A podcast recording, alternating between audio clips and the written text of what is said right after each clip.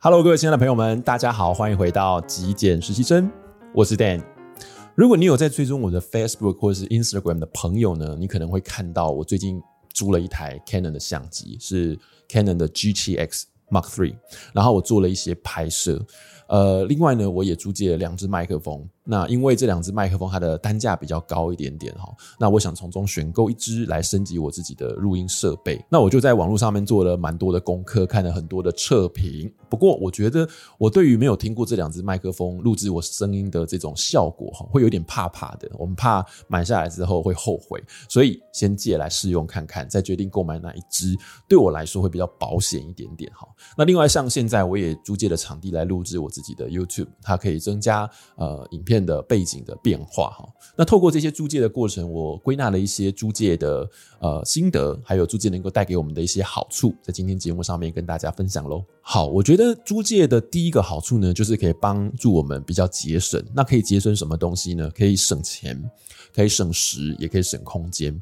对于一些使用频率不太高的物品哦，用租借来代替购买，当然可以帮我们省钱。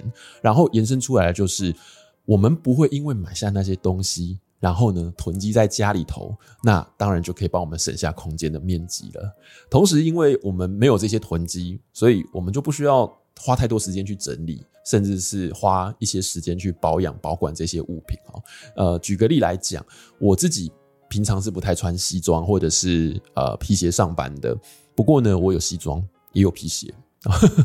那我后来发现说，我平常穿他们的机会。一年了不起一次到两次而已，所以这些物品经常就是被我晾在衣柜里面哈。那现在想想就会觉得当初的消费是有一点点浪费。然后我知道其实现在有一些服饰的租借店，它可以提供各种服饰配件，不管是正装或者是休闲的打扮哦。像我这样子的使用频率，也许去租借店租借就会是一个比较聪明一点的选择。好，第二个关于租借的优点呢，就是透过租借可以帮助我们避免。冲动消费，特别是那些单价比较高的物品，像是我开头讲到的麦克风啦，或者是相机，我们都可以透过租借来让我们充分的了解这些物品对我们来说到底适不适合，或者是需不需要。就像我们在买衣服之前，我们都会试穿嘛，试穿就可以减少我们买错的机会。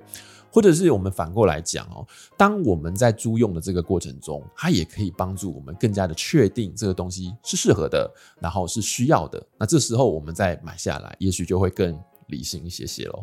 好，接着下来第三个租借的好处就是可以体验到更多不一样的东西。举我最近租那个 Canon 的相机为例子哈，我自己平常在频道的影片拍摄工作呢，是用 Sony 的 A6400 还有 FX30，因为 Sony 在动态影像的这个对焦性能上面，我觉得还是比较放心的。不过平面就不太一样哈，平面的摄影其实市面上有很多琳琅满目的相机品牌，Canon。Fuji 或者是 Recon 其实都有他们自家的特色。老实说，我都很想要用它们来拍拍照哈，但是我不太可能每一台都买下来嘛。第一个没有那么多钱，然后呢，我也没有那么多空间去存放它们。那保养起来也非常的麻烦。所以像我这次租借 Canon G T X Mark III，一天只要台币四百块钱，相对来说不会太贵哦。然后我也知道相机店里面有很多不同知名的品牌、热门的机种，几乎都是能够借得到的。然后借完之后，你再还回去给店家。完全不会占据到我们居家的空间，然后你也可以省掉你要去保养它、照顾它的这种麻烦哈。那更重要的是，其实现在的三 C 产品啊，日新月异嘛，每一年都会有新的相机发表出来。那之后我还能够再去借不同的品牌的新机回来体验。所以说到这边，我就会觉得，其实租借是一个很省钱，然后又可以兼顾享受拍照乐趣的一个好方法。OK，最后一点，我想跟各位分享的就是，租借它其实是一个很环保的行为哈。我们可以想象得到啊，当我们的消费需求比较大的时候，厂商他就会去加大它的生产或制造哈。但是，他如果生产出了一堆东西摆在那个地方没有卖出去，或者是我们买了它们却摆在家里头没有在用，这无形之中好像就是为地球增加了一些垃圾。相反的，如果说我们一个东西它被高频率的使用，它的价值才会更高。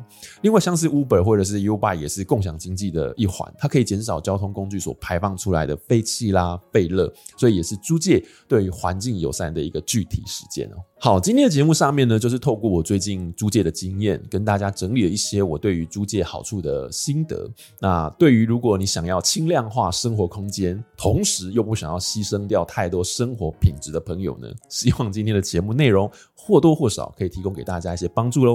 最后，如果你喜欢我为你准备的节目内容，别忘了记得帮我按一个赞，也欢迎您订阅支持我的频道。我是 Dan，我们下期节目见，拜拜。